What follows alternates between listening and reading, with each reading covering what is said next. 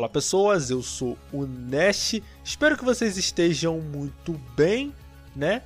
Nesse, nessa sexta-feira maravilhosa. Vocês devem estar pensando: olha, o Nash está gravando de qualquer jeito porque ele não tem nenhum programa de frente.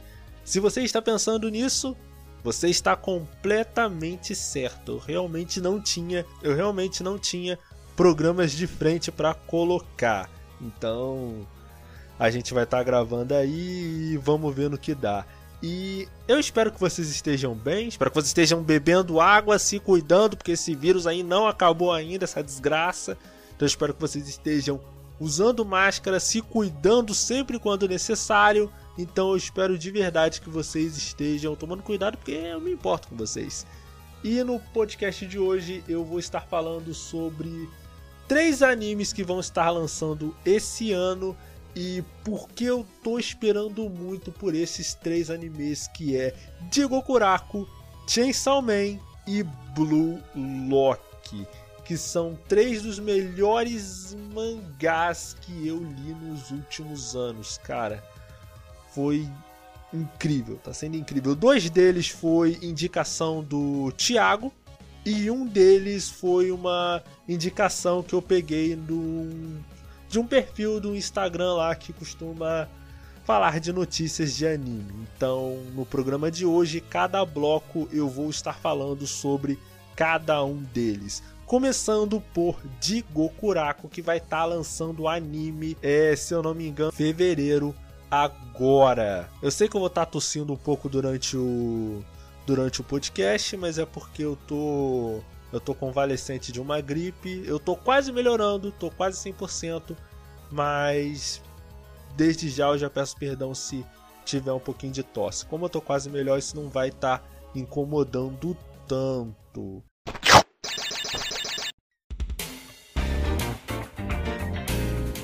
Cara, sobre Digo Kurako, algumas coisas que a gente tem que saber, que vocês têm que saber sobre Digo Kurako. Digo Kurako, ele é do Kaku Yuji, que foi assistente do Tatsuki Fujimoto, que é autor de Chainsaw Man. E eu acho muito interessante, cara, porque por mais que o Kaku Yuji tenha trabalhado com o Tatsuki Fujimoto, se eu não me engano, no Fire Punch, que eu tenho até o volume 1 aqui na, aqui na minha prateleirinha de mangá, e eu tenho que pegar para ler, que eu não li ainda. Que vocês sabem que eu sou meio vadio com relação a ler mangá. Mangá físico, né? Estranhamente, mangá mangá online eu consigo ler muito rápido. Rápido, eu consigo ruxar mangá muito rápido. Mangá digital. Físico que eu fico morrendo para ler. E cara, apesar deles terem assim, eles terem trabalhado juntos e de certa forma o trabalho de um influenciar o outro, eu acho muito bom como as histórias elas conseguem, mesmo tendo temáticas similares, as histórias são muito diferentes. Mas Nash, qual é a história de Digo Kurako? Já que você está falando tanto desse mangá, você já fez dois vídeos sobre esse mangá. Cara, Digo Kurako, ele conta basicamente a história do Gabimaru, né, que ele é um ninja da pedra escondida. Na verdade, ele é o ninja mais reconhecido da sua época, que no caso ele é ele é tipo o ninja mais forte de, de todos. E ele acabou sendo preso pelo shogunato por causa de uma digamos, uma confusão com relação a um serviço que ele não conseguiu fazer. E ele estava prestes a ser executado. E enquanto ele estava ali né, na, na prisão, ele era visitado por uma meio que uma escrivã chamada Sagiri, que no primeiro momento a gente reconhece como escrivã. E o Gabimaru, ele foi executado várias vezes. Só que o Gabimaru simplesmente não morria, eles colocaram o Gabimaru numa fogueira, o Gabimaru não morria. Eles tentavam amarrar o Gabimaru em bois para poder. Sabe, várias formas de execução diferentes, mas mesmo assim o Gabimaru não morria. Enquanto Gabimaru conversava com a Sagiri, ele falava sobre a esposa dele, né? Que no caso a esposa dele, que ele falava que era uma pessoa comum, que era filha do chefe da vila e que ele e que ele abre aspas, não gostava muito dela. No caso, a convivência com ela tinha deixado ele meio fraco, vamos dizer assim. Até que num belo dia, né, o pessoal lá da, lá da prisão onde ele estava leva ele até um testador de espadas, que no caso é um samurai, no caso um espadachim, que tinha técnicas específicas de execução, que no caso ele fazia parte do clã Yamada Asaimon. Só que aí o Gabimaru descobre que esse tal espadachim testador nada mais era que a Sagiri, que era uma espadachim que estava ali para saber mais sobre ele, para ela poder se preparar para quando fosse executá-lo. E ali eles lutam, a Sagiri é muito forte, mesmo Gabimaru sendo bem habilidoso, a Sagiri é muito forte. E eles estão lutando ali, né, tro trocando golpes ali, a Sagiri tentando executar ele, ele tentando se esquivar. Mas aí fica a questão, o Gabimaru, ele não tinha muito apego à vida. Ele realmente não se importava muito de morrer. Se ele quisesse, ele poderia até fugir da cadeia, mas ele realmente estava querendo morrer. Só que a Sagiri confronta ele com: Não, Gabimaru, você não quer morrer. E na realidade você ama muito a sua esposa, porque você está sempre falando dela. E ali, quando o Gabimaru ele é confrontado com essa verdade, ele ataca furioso a Sagiri, porque ele sabia que ele não poderia ver a esposa dele de volta, porque ele era um ninja, tinha muitos crimes nas costas dele de muitas pessoas que ele matou. Só que a Sagiri fala com ele que não, Gabimaru, você pode conseguir o perdão, é, meio que o perdão judicial do Shogun. E ele pode te absolver de todos os seus crimes, mas você vai ter que executar um serviço para o governo. E esse serviço é ir até uma ilha misteriosa para pegar um elixir sagrado, no caso na ilha existem lendas com relação a essa ilha misteriosa de que lá existia o elixir da imortalidade e que o shogunato está reunindo diversos criminosos para poder ir até essa ilha misteriosa e pegar o elixir. O criminoso que conseguir encontrar esse elixir e trazer de volta para o shogunato vai ganhar um meio que um salvo-conduto e uma proteção do shogun que aí eles, no caso criminoso, ele vai ser absolvido de todos os crimes e meio que vai se tornar uma pessoa intocada, vai ganhar uma proteção direta do próprio Shogun. Então, com essa proteção, o Gabimara ele poderia trazer a esposa dele de volta e não teria que se preocupar com os ataques da Vila da Pedra Escondida. Então, o Gabimara ele usa essa oportunidade para ir até essa ilha misteriosa pegar o Elixir e voltar. Só que nessa ilha tem muitos monstros, muitos perigos e muitos mistérios que irão impedi-lo.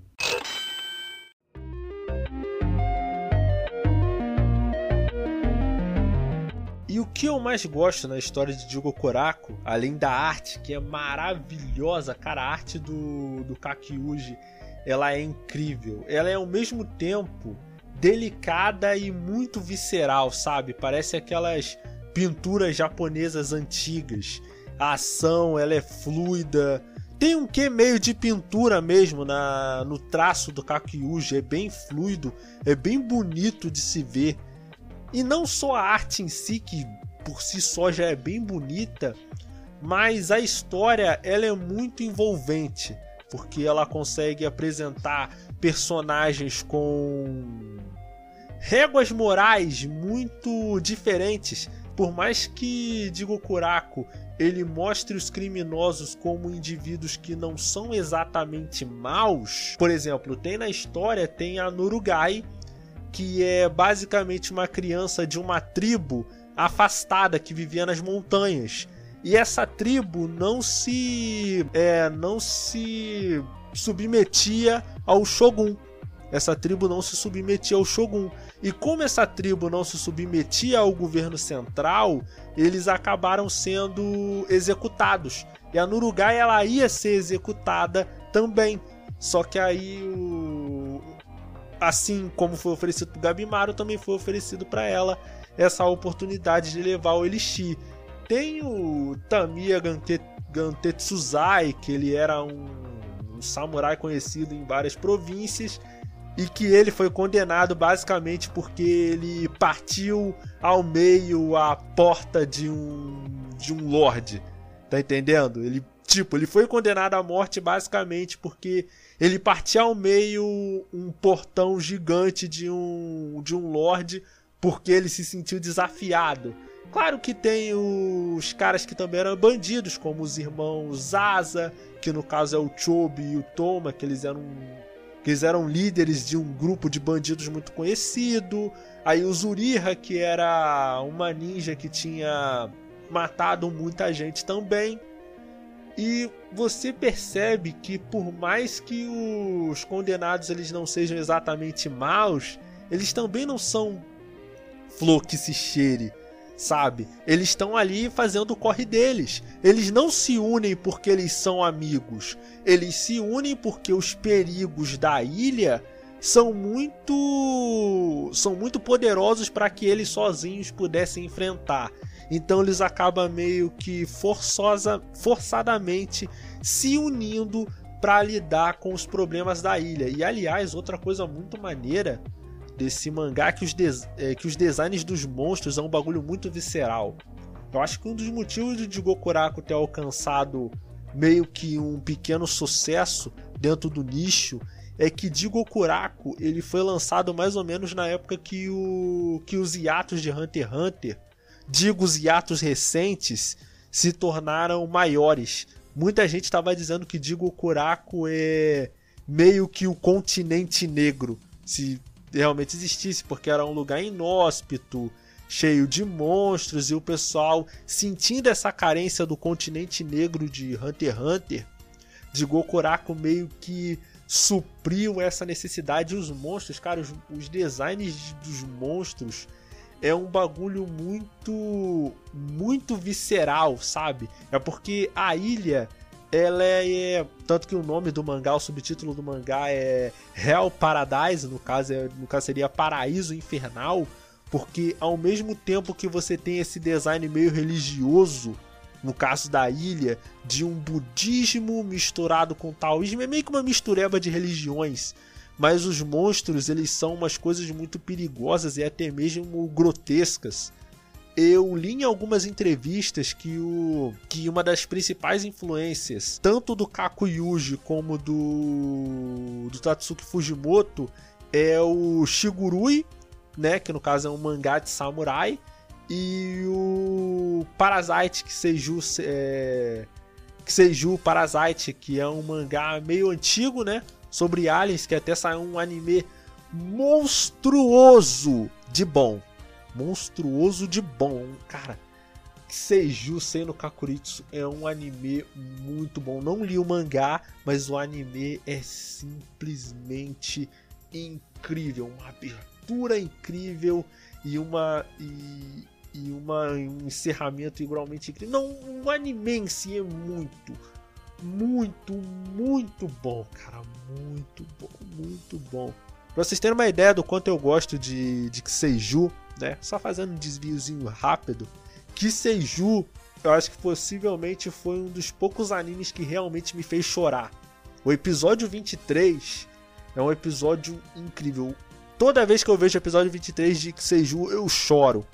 Todas as vezes. Literalmente, eu já vi esse anime umas três vezes já. E todas as vezes eu choro nesse episódio. Todas as vezes, porque é muito, muito bom. Muito bom.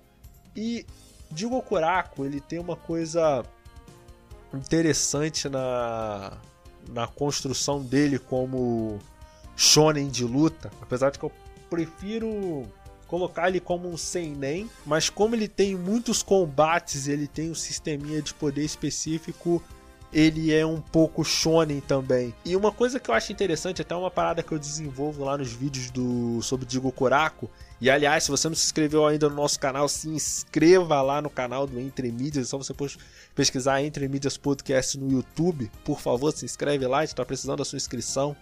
A gente está quase chegando à marca de 10 mil inscritos. Atualmente estamos com 300, mas está faltando pouco para a gente bater a marca de 10 mil inscritos. Eu creio que dentro de uns 10 anos a gente vai chegar nessa marca aí. Se tudo der certo, mas enfim. E cara, o que eu acho interessante de Gokuraku como como como uma história de luta, de combate, é que por mais que existe, por mais que as pessoas que estão indo para lá já tenham um certo conhecimento em arte marcial, chegando lá eles aprofundam o conhecimento que eles têm sobre o tal, que no caso dentro da história o tal é esse meio que esse poder, essa habilidade de dominar a energia de toda a natureza, sabe? E na história é estabelecido que os ninjas, os samurais, eles dominam esse poder, mas não entendem direito como ele funciona. Eles meio que dominam por intuição.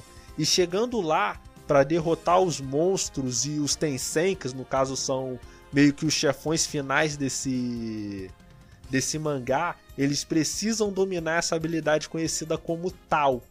Só que como eles chegaram naquela ilha há pouco tempo e eles têm que sair de lá muito rápido, o domínio que eles têm é um domínio meio capenga. Então eles dominam esse poder, mas é meio que uma dominação limitada. Então eles usam, mas sempre tem um risco inerente deles acabarem morrendo ou acabarem deteriorando os próprios corpos. É uma coisa que dá um fator de risco e recompensa que vai permeando o mangá inteiro. Fora o fato de que, por mais que ele tenha muitas lutas e muitos combates, ele não tenha saídas é, convenientes de shonen. Eles não derrotam um poder forte com um poder mais forte ainda. Eles têm que usar sempre de muita estratégia. Ah, por exemplo, ah, esse tem 100, por exemplo, esse tem 100, ele tem o tal de madeira. Então a gente tem que arrumar alguém que tenha o tal de fogo, que no caso é o tal oposto ao tal de madeira. Então eles têm que ficar arrumando estratégias para derrotar os Tensen, estratégias para fortalecer o próprio a própria energia, o próprio tal. E isso é até interessante porque como eles têm que desenvolver várias estratégias em trabalho em equipe, isso acaba criando desenvolvimento de personagem muito bom sabe? Eu acho, eu gosto muito de como Digo Kurako ele sempre consegue reservar um tempinho para construir nem que seja um pouco os seus personagens. E aí, mesmo que eles tenham ficado naquela ilha apenas quatro dias, você percebe uma construção genuína de um sentimento de amizade e de companheirismo, ainda que seja mais por necessidade do que por afinidade. E esse é algum dos motivos que eu gosto muito de Digokuraku. Tem outros, mas vocês só vão saber se vocês acompanharam o nosso canal, que a gente vai estar tá lançando uma série de vídeos sobre Digokuraku. O primeiro saiu na segunda-feira agora e o próximo vai sair na segunda-feira que vem. Então, é, esse é o final do bloco. Espero que vocês tenham gostado. Realmente recomendo fortemente que você leia de Gokuraku. Agora a gente vai estar passando para os nossos comerciais e depois um pouco de música. Na volta, mais sobre alguns animes que vão estar saindo esse ano e que eu estou muito ansioso. Aqui na rádio J-Hero, do seu jeito, do seu gosto. Gente, vocês sabiam que agora o Entre Mídias faz parte da Podcasters Unidos? Porra! O que? Você não conhece a Podcasters Unidos ainda? Ah, meu querido, você tá por fora do negócio. A Podcasters Unidos é um perfil no Instagram que junta perfis de podcasters. Tem podcast de anime, tem podcast de jogos, tem podcast de livros, podcast de filmes. A Podcasters Unidos reúne e cria um grande catálogo onde ela ajuda e dá um suporte para os podcasters que estão começando agora. Então, você amigo que tem um podcast e está começando ainda, passa lá na Podcasters Unidos. E até para você que não tem um podcast e está querendo uma indicação de conteúdo para ouvir, a Podcaster Unidos tem os melhores integrantes. É podcast de todos os tipos para todos os gostos. É só você seguir no Instagram, podcastersunidos.com. E agora vamos continuar a nossa programação normal.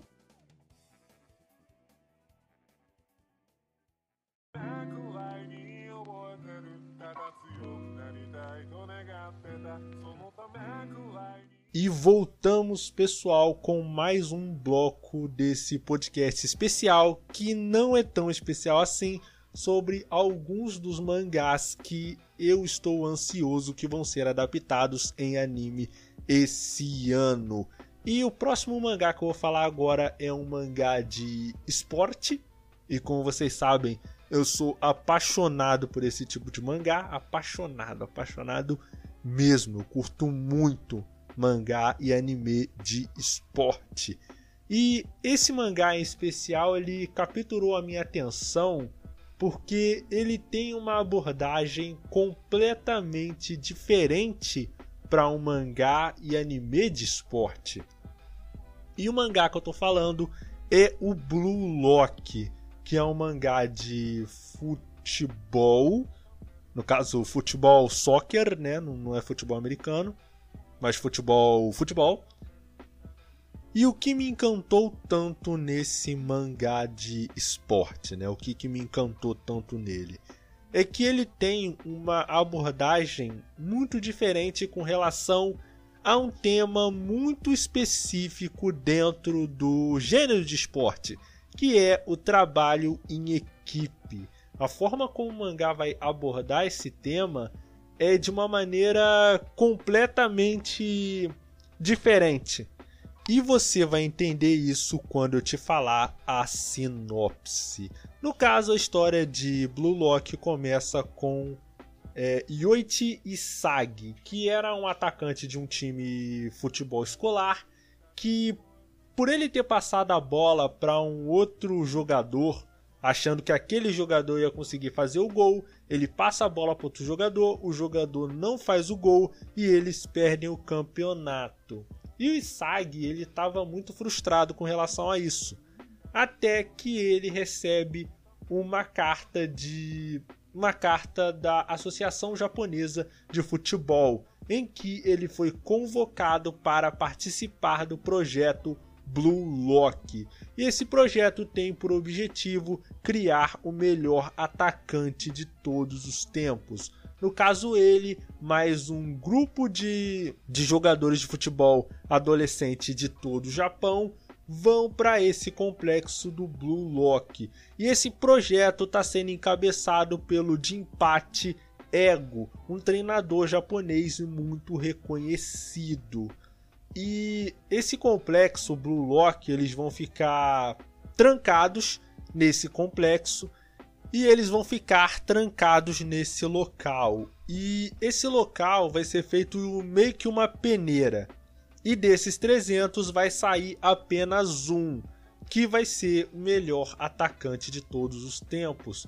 Só que tem um pequeno problema. Uma vez que eles aceitaram participar do projeto Blue Lock, é, eles não vão poder sair de lá, eles estão meio que confinados. E aí tem um problema. Se você foi eliminado do Blue Lock, você não pode entrar na seleção japonesa de futebol. Ou seja, se você entrar pro Blue Lock e foi eliminado, o teu sonho de virar um jogador de futebol basicamente acaba, porque você não pode jogar na seleção japonesa de futebol. E o sonho para muitos daqueles garotos é ganhar a Copa do Mundo. Tanto que o objetivo final do Blue Lock é criar o maior atacante de todos os tempos para que o Japão finalmente ganhe a Copa do Mundo. Então, o Isagi, que é um atacante que não tem talentos especiais a princípio, ele entra nesse projeto a fim de superar as suas fraquezas e se tornar um grande atacante marcante. E eu gosto muito de Blue Lock, né? E agora vocês vão entender qual é a abordagem que ele tem, que diferencia tanto dos outros é, animes e mangás, pelo menos os que eu li, é que geralmente nos mangás e animes de esporte, principalmente nos animes de esporte que desenvolve, que são esportes de equipe, como vôlei, basquete, é, futebol americano, como por exemplo o Eu 21, se desenvolve muito essa questão do trabalho em equipe. Cada equipe vai desenvolver. Vai, cada membro da equipe é útil. Eu sei que não é que Blue Lock não é o primeiro mangá que aborda isso, É, Kuroko no Basket também aborda isso bastante com a geração milagrosa, que cada time tem um jogador da geração milagrosa, aí o time inteiro joga para aquele personagem específico. Mas eu penso que Kuroko Basket não me chamou tanta atenção porque eu sinceramente não me importo com os membros dos outros times além dos membros da geração milagrosa. E você pode pensar assim: ah, mas Nash, o foco da história é neles, não é no time deles, mas sim neles. Só que eu também não me importo com os caras da geração milagrosa. Sinceramente, os únicos caras que eu realmente gosto da geração milagrosa é o Aomini e o Murasaki Bara. Mas em compensação, no arco do Murasaki Bara, tem aquele amigo do Kagami que eu simplesmente detestei o personagem. Não gostei. Pra vocês terem uma ideia, o meu jogo favorito do Kuroko no Basket é o jogo do Kisaki Daichi, que é justamente o único jogo que não tem nada a ver com a geração milagrosa. Por quê? Porque foi construído. Aquele jogo ele era importante pro arco do Teppei e pro arco do Ryuga, né? Que no caso são dois jogadores ali que faziam parte do time da do time dos protagonistas, que no caso é o Kuroko e o Kagami. Entendeu? Aí, pra mim, o Blue Lock ele consegue desenvolver esses personagens melhor, porque a dinâmica que ele tem ali não é de ah, é apenas um jogo, eles estão indo pro objetivo de ganhar, sei lá, o campeonato nacional, como geralmente tem nos outros animes, que no caso o o El Shield, os caras querem ganhar o. chegar no Christmas Ball. No Running on the Wind, né? Que no caso é aquele anime de maratona, eles querem ganhar Hakone Ekiden e tal. Aí tem o Haikyuu, que eles querem ganhar o campeonato nacional. O próprio Kuroko no Basket, que eles querem ganhar o campeonato nacional. O Blue Lock ele tem uma dinâmica um pouco diferente, porque ali os atacantes eles criam uma dinâmica de um time, mas ali no time todos eles estão disputando para ver quem vai ser o melhor atacante. A lógica que o Dipat Ego tem, que ela é uma lógica egoísta, que no caso cada jogador ele tem que pensar em si, ele tem que ser fominha. No primeiro momento você pensa que essa é uma lógica de ah, ninguém vai jogar pro, pro time, vai ser uma formação caótica em que todo mundo só vai fazer o que quer. Mas ao invés disso, ele desenvolve uma lógica de trabalho em equipe baseado em que o jogador ele vai usar os outros para poder se destacar. Mesmo que para isso ele tenha que destacar outro jogador para poder ele lá na frente alcançar o objetivo de obter gols e se tornar o melhor atacante de todos.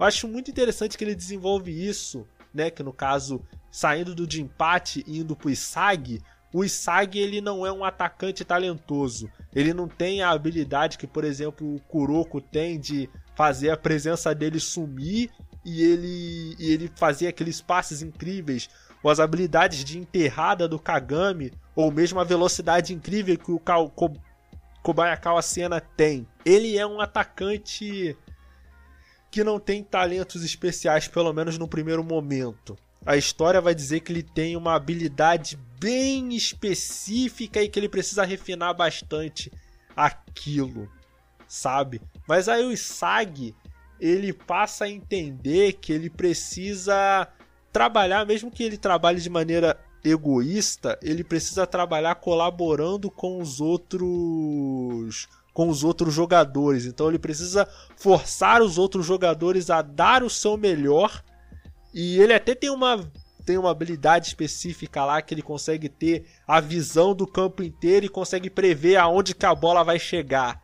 E isso é, isso é uma habilidade bem específica que o Isagi tem. Eu acho isso muito, muito maneiro. Uma outra coisa que eu acho esplêndida nesse mangá é a arte desse mangá. A arte desse mangá de Blue Lock é uma arte muito, muito absurdo, é muito detalhadinho e ele consegue passar para você as emoções dos personagens. Cara, tem um painel específico que é o que tá o Barou jogando, que no caso o Barou ele é seria exagero dizer que ele é tipo Cristiano Ronaldo desse mangá? Talvez, mas ele é, um, ele é o cara que ele se acha o rei. Que ele se acha o atacante mais mais brabo que tem. Só que aí ele, ele bate contra uma parede de que ele talvez não seja um atacante tão bom assim. E eles representam o Barou correndo para pegar a bola como se fosse um tipo de tigre. Sabe, a arte do, do Blue Lock é um bagulho fenomenal assim. Eu fico até um pouco preocupado que a arte de Blue Lock é tão boa que talvez o anime não consiga fazer jus. É o que acontece também às vezes. Por isso que é tão difícil você fazer uma adaptação de um mangá como Berserk, por exemplo, que tem uma arte incrível. Tem o, o anime de 2017, que é uma bosta. Não vou nem chover no meu olhado com relação a isso. Mas eu já vi análises falando que até a, aquela primeira versão, né? Se eu não me engano, de 95, ela também não é tão boa. Que tem alguns problemas, ela não é tão fiel, cortou alguns personagens. Porque é muito complicado você conseguir adaptar a arte de um mangá tão bom assim para anime. Eu acho até por isso que a gente não vê anime dos mangá do Boichi, saca? Sunken Rock, posso estar tá falando merda agora. Eu posso estar tá falando isso e ter anime do Boichi. Se eu não me engano, o único anime que a gente tem do Boichi, de um mangá do Boichi, é o Dr. Stone. Sendo que o Dr. Stone ele tem um traço mais shonenzão. Mas aí tu vai pegar os mangá do Boichi, tipo Origin, ou mesmo Sunken Rock, você não vai ver, porque a arte do Boichi é um bagulho muito absurdo muito, muito, muito, muito absurdo, muito detalhado. Eu até ouso dizer que ele tá no nível do Kentaro Miura em termos de detalhismo de arte, que é muito bom, muito bom a arte do do Boichi, principalmente no Origin.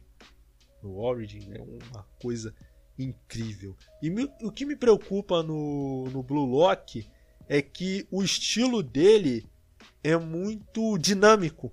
E o que às vezes o medo que eu tenho é que o anime não consiga transmitir, sabe? Acabe acontecendo igual aconteceu com a adaptação de Record of Ragnarok, saca da Netflix, que ficou aquela coisa horrenda, aquela coisa difícil de engolir, e isso é algo que particularmente me preocupa bastante. E além da arte desse mangá que é realmente muito boa, tem também o desenvolvimento dos personagens, porque como esse mangá ele não se baseia naquela coisa de arco de jogo, que ah, você tem os personagens de um time contra outro time, eles lutam, desenvolve aquele time e depois passa para o próximo time.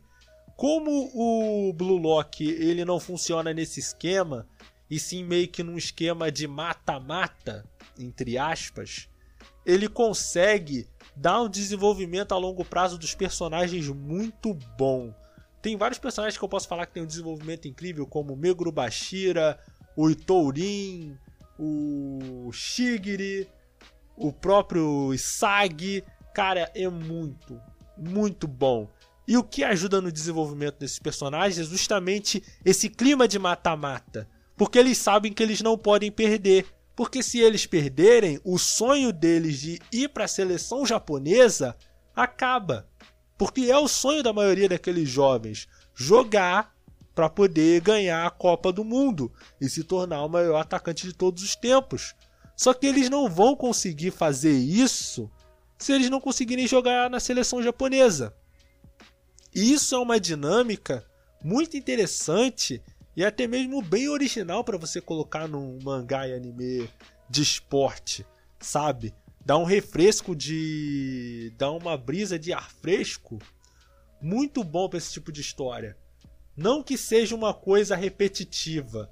Eu posso citar aqui vários mangás de esporte bem diferentes que muitas pessoas não conhecem tanto, como por exemplo, One Outs, que é um mangá de beisebol que eu nem gosto de falar que ele é um mangá de esporte, ele é um mangá de apostas usando o esporte como aposta. Mas ele não é um mangá de esporte em si, sabe? Que tem uma dinâmica toda diferente, que é o Toku Chutoa apostando com o próprio com o próprio dono do time dele, o Likauns, pelo salário dele. Aí os times que o Likauns vão enfrentar são os times trapaceiro, que sempre tem uma ultrapassam uma coisa diferente que eles acabam usando ali para derrotar os outros times. Tem o Ping Pong The Animation, que tem uma abordagem bem mais realista sobre essa coisa de talento, esforço, que é muito bom, que é muito interessante. Tem os animes mais, mais é, tradicionais, como o próprio Eushield 21, Hajime no Ippo, Haikyuu. E tem ainda mangás que usam o esporte para falar de outra coisa, como por exemplo o Real, que é um mangá de esporte do Takehiko Noi, mas ele tem uma dinâmica bem diferente porque ele é baseado no basquete de cadeira de rodas. E você percebe que é toda uma outra dinâmica que ele vai construir. Por mais que seja um anime de esporte, seinen, vamos deixar isso aqui bem claro, ele constrói uma dinâmica bem diferente. E ele conversa sobre os dilemas da vida adulta, sobre os dilemas de pessoas que perderam os movimentos das pernas e estão tentando se recuperar. É um mangá muito bom, mas como a do Takehiko Noi, você já sabe como é que é. Ele produz obras incríveis e não termina só pela zoeira. Tá? Ah, mas Takehiko Noi tá passando por mil e uma coisa, não sei. Não sei, gente, não sei. Na minha opinião particular, ele cria obras de arte e não termina só pela zoeira. Essa é a minha visão. Talvez tenha acontecendo alguma coisa na vida do Takehiko Noi e eu não sei, porque eu sou burro, vocês têm que entender isso também. Por trás dessa crosta de pseudo-intelectualidade, tem a pessoa burra. Vocês têm que entender isso também. Tá entendendo? E eu recomendo fortemente todos esses mangás e animes que eu já falei.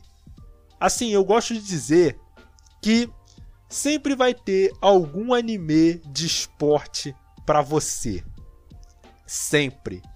Sempre vai ter um anime porque é um dos gêneros mais é mais abrangentes que você pode abordar uma história.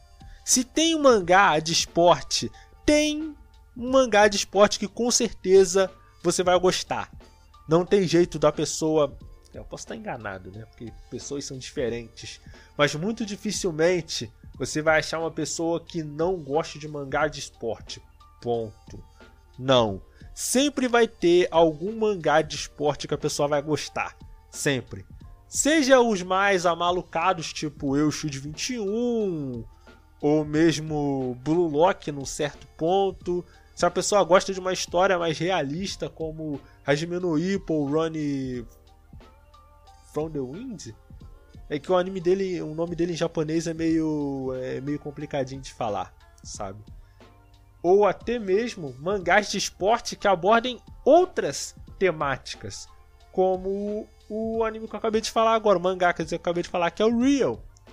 Que apesar dele ser um mangá de esporte, ele fala muito mais sobre dilemas da vida adulta, sobre o que você vai fazer depois que você sair da escola, sobre o drama de pessoas que perderam o movimento das pernas, sabe? Eu até lembro de uma conversa que eu tive esses dias com uma com a menina que estava me indicando mangá, ela até me indicou o Bestiários, que é um mangá muito bom, tão bom que eu vou comprar os sete volumes dele e vou ler, quem sabe até saia um podcast ou uma série de vídeos no canal. E ela tava falando que ela não gostava de anime de esporte porque ela tinha começado com Erguir. E eu rolei de rir. Por que Erguir? Gente, nada contra Erguir. Mas Erguir não é uma boa porta de entrada para nada. Tá? Não é, não é uma boa porta de, de entrada para qualquer um, para qualquer coisa que seja, tá ligado? Erguir é para quando você já tem uma certa experiência, já tá meio. Já tá meio habituado com esse mundo de animes e mangás, sabe? Aí sim você tá. Você pode ler Erguir. E eu sei disso porque Erguir foi um dos primeiros mangás que eu li até o final. Tem orgulho disso? Mais ou menos. Tenho, tenho orgulho porque a arte do O Great é incrível. É maravilhosa, tanto que é o Great que faz a ilustração dos mangás do Bakemonogatari. E é um bagulho lindo, tá? Um bagulho incrível. Eu diria que os melhores mangakás dessa geração, pelo menos dos mangás que eu li, são o. Em termos de traço, gente, que eu tô falando aqui, tá? Em termos de detalhamento de traço. Os melhores são o Takehiko Noi, Boichi, ou O Great e o Yukimura Makoto, Yuan. São os cinco melhores artistas de mangá que eu conheço atualmente. Em termos de traço, vamos deixar bem claro que o traço desses caras é animal, é incrível, muito maneiro, muito maneiro. Dito isso, ainda é o Great, ainda é o Great. Tem aquela tem aquela farofa que o Erguir tem. E não é para mim, isso para mim não é um defeito. Porque Erguir, enquanto ele tava farofado, ele tava maneiro. Que Erguir, quando ele não se leva a sério, ele é um mangá muito, genuinamente legal de acompanhar.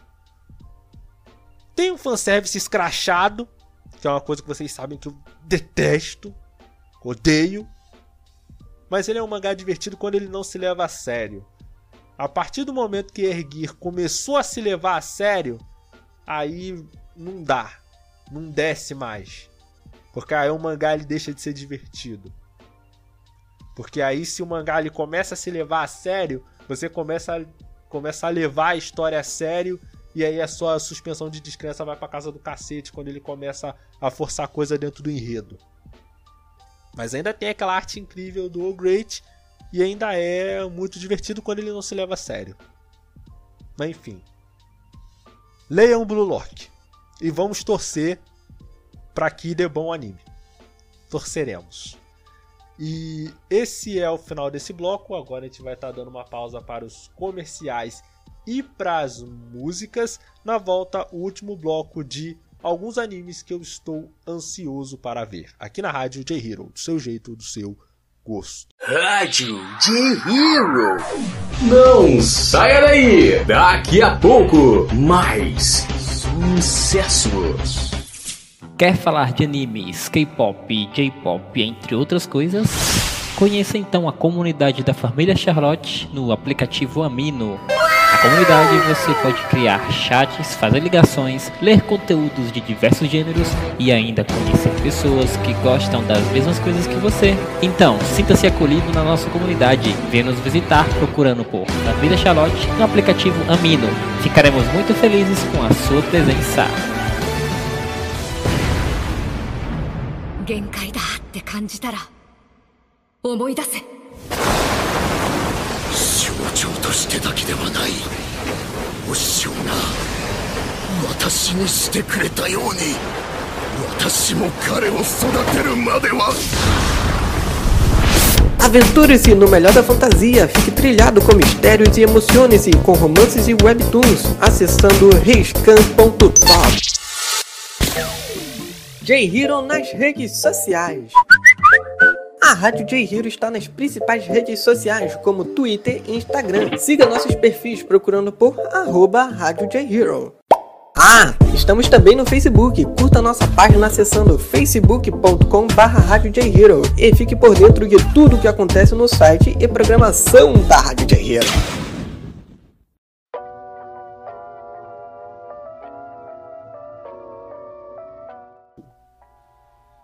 E voltamos, galera. Aqui é o Nash com a última parte desse podcast sobre animes que eu estou esperando para esse ano, animes que eu estou hypado para ver. Mesmo eu tendo dito que ia falar de, de Chainsaw Man, eu sinto que Chainsaw Man já é meio que lugar comum, sabe? Todo mundo fala de Chainsaw Man, sobre como Chainsaw Man é incrível e tal, então acho que não é muito proveitoso estar tá falando sobre Chainsaw Man agora, sabe? Mas em vez disso eu vou falar sobre outro anime que é a segunda temporada de Made in Abysses. E cara, Made in Abysses, eu acho que ele, assim, ele é um anime que me encanta muito. Primeiro porque ele é muito bonito, tá? E ele não é aquele bonito de visualmente bonito, sabe? Não é um bonito que você vê em Tactial Destiny, sabe? Que é um anime que é visualmente bonito, mas só nas cenas de luta. Depois ele fica um porrinho de chato. Não, ele em todos os momentos ele é visualmente deslumbrante. Ele tem aqueles cenários diferentes, aqueles aqueles monstros bem únicos, saca? Fora que ele tem uma atmosfera, por mais que os personagens eles sejam crianças fofinhas com aquele designzinho redondinho e tal, ele consegue trazer uma atmosfera muito visceral, sabe? Porque a história no caso segue uma menina que ela vive tipo numa ilha que fica numa cratera, no caso um abismo. Sendo que a mãe dessa menina, que desculpe, eu não vou lembrar o nome agora, a mãe dela era uma exploradora dessas cavernas, dessa, desse abismo.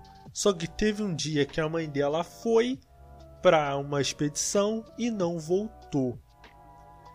E ela acaba se encontrando nessa exploração, né, que no caso a menina ela completa, se não me engano, 12 anos de idade e decide que vai descer até o abismo procurando a mãe. E nisso que ela está explorando ali, se eu não me engano, ela acaba encontrando o Rego. Rego. Rego, é, o nome dele é Rego. Quinta série, não domine, não domine minha alma. Tá, Rego. E ela encontra esse Rego, que é o. Que ele é tipo um androidezinho, sabe? Ele, ele não é bem um androide, ele é um humano com partes de máquina a história não deixa isso tão claro assim, que ele até tem um braço robótico, né? E os dois acabam descendo mais fundo nesse abismo. E é aí que a história vai se desenrolando e é eles descendo esse abismo e tudo mais. E eu gosto porque ele tem essa atmosfera muito de aventura, mas também muito de mistério. Tem umas partes lá até viscerais que é quando a menina ela por causa de motivos que ela acontece, ela fica convalescente, ela quase morre. É um, é um bagulho muito visceral, sabe? Mesmo. Você sente que é um ambiente o qual crianças não deveriam estar e mesmo assim elas estão lá, sabe?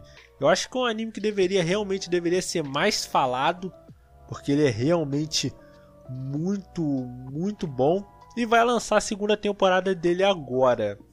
E por que, que eu tô tão entusiasmado com isso? Não só porque é um anime que eu gosto, porque geralmente quando um anime ele não geralmente, mas costuma acontecer que quando um anime ele demora muito para lançar uma temporada nova, é porque eles realmente tomam muito cuidado no que eles estão produzindo, sabe? Eles querem realmente produzir um trabalho de qualidade. Claro que às vezes acontece de um anime demorar porque o estúdio se embanana, os direitos vão para outro estúdio, como que aconteceu, por exemplo, com One Punch Man. Com One Punch Man foi para outro estúdio, né? Levou um tempo até sair a segunda temporada, foi para outro estúdio, o resultado é aquela atrocidade que a gente viu. Mesma coisa para Nanatsu no Taizai. Nanatsu no Taizai, se bem que Nanatsu no Taizai saiu bem rápido até as temporadas. Mas aí eles mandaram pro estúdio Din. O estúdio Din é aquela coisa que a gente já conhece, né? Produzem em massa e a qualidade da animação acaba indo pro ralo. O que é um temor grande que eu tenho com relação a Chainsaw Man porque Chainsaw Man ele vai sair pelo estúdio Mapa, sendo que está saindo Jujutsu e Attack on Titan. Então pode ser que a qualidade de, de Chainsaw Man torcemos para que não aconteça. Mas é bem possível que a qualidade acabe cobrando seu preço. Tanto que eu inclusive vi algumas matérias de alguns animadores do estúdio Mapa reclamando das condições de trabalho dos animadores. O o que de certo modo é uma coisa bem comum lá no, lá no Japão, sabe? É, é bem triste isso, mas lá o, o modo como, como funciona lá é um, mercado bem abusivo. Antigamente, eu costumava pensar, né? Era uma coisa, um pensamento leviano que eu tinha, que bem, que era uma coisa que eu pensava. Vai chegar uma hora que esse sistema vai ficar insustentável. Então eles vão ter que aumentar os direitos dos animadores, porque senão a indústria toda vai vai pelo ralo. Só que eu percebi o seguinte: para cada Nanatsu que sai, sai um Kimetsu, sendo que as condições de trabalho dos animadores não variam. Tem animador que que a animação fica prejudicada pelo trabalho, né, que os caras trabalham muito e não conseguem entregar um nível alto de animação, mas às vezes o cara quase se mata de tanto trabalhar e o resultado é um Kimetsu. Tá entendendo? Então, eu percebi que não é uma coisa que vai se resolver sozinha, mas também não é uma coisa que você vai conseguir resolver em dois estalos, porque isso tem muito a ver também com a forma como os japoneses concedem, é, concebem essa maneira de trabalhar, sabe? Lá eles enxergam isso muito como um, como um dever, sabe? Como uma coisa que eles precisam fazer, é uma coisa que eles têm muito forte. Então, para desenraizar isso, talvez seja muito, muito mais complicado do que a gente que está vendo de fora imagina. É todo um outro processo. Mas eu realmente espero que essa temporada do Made in Abysses seja tão boa, seja tão bem feita, tão animada e com uma história tão boa quanto a primeira temporada, até mesmo porque a primeira temporada tem um gancho muito, muito bom. É angustiante, de certo modo, mas é um gancho muito bom. E falando de algumas menções honrosas, eu também estou muito ansioso pelo anime de Spy Family, que de repente virou uma febre aí entre os animes de entre os animes de comédia, né? A terceira temporada de Kaguya, né, que eu vi as duas primeiras temporadas de Kaguya, simplesmente adorei o anime. É, é incrível a maneira como eles conseguiram fazer uma comédia romântica boa e interessante, sabe? O que é, o que é bem, o que é consideravelmente difícil até de você de você fazer, principalmente se você pensar que a fórmula já estava começando a meio que saturar, saca? Eu chego, eu até ouso dizer que Kaguya é quase tão bom quanto o Otakoi. Só não considero Kaguya tão bom quanto o Otakoi, porque o Otakoi tem é, tem umas nuances de relacionamento adulto que não é que não é que o, o Otakoi é melhor que Kaguya, mas é porque eu acho que Kaguya conversa mais com os relacionamentos adultos, enquanto que Kaguya é muito mais focado na parte de comédia. Saca? O, o Otakoi também é engraçado, mas eu sinto que o Otakoi ele mexe com algumas questões de relacionamento ali sabe, mais tensas, mais complexas, e é uma coisa que eu particularmente gosto muito. Tá aí um outro anime que deveria sair segunda temporada, né? O Otakoi, né? Pelo amor de Deus, tem que sair temporada nova desse anime. Tenho a segunda temporada de Hataraku no Mao-sama, que é a continuação que absolutamente ninguém pediu, mas tá aí, né? Que é um anime de Isekai reverso que as pessoas gostam muito eu acho o conceito de um, de um rei demônio ele trabalhar no McDonald's uma coisa simplesmente incrível. Uma coisa. Quem, quem pensou nessa ideia é, é um, é um gênio. Tem que dar um prêmio para esse Oscar, porque. Meu Deus, foi, foi incrível, cara. Foi realmente absurdo essa ideia. E vamos ver como é que vai sair, né? Geralmente essas, essas continuações depois de muito tempo, apesar de eu achar que a animação melhora, eu sinto que não tem tanto impacto, saca? Eu sei que eu tinha acabado de falar aquilo de. Eu acabei de falar aquilo de. de. de Made in Abysses, mas Made in Abysses só foram 3 anos até sair um anime novo. A gente tá falando de um anime de sei lá, de mais de 5, 6 anos atrás. Saca? Eu sei de. Eu tô falando isso porque eu tenho algumas experiências traumáticas com relação a continuações desse tipo.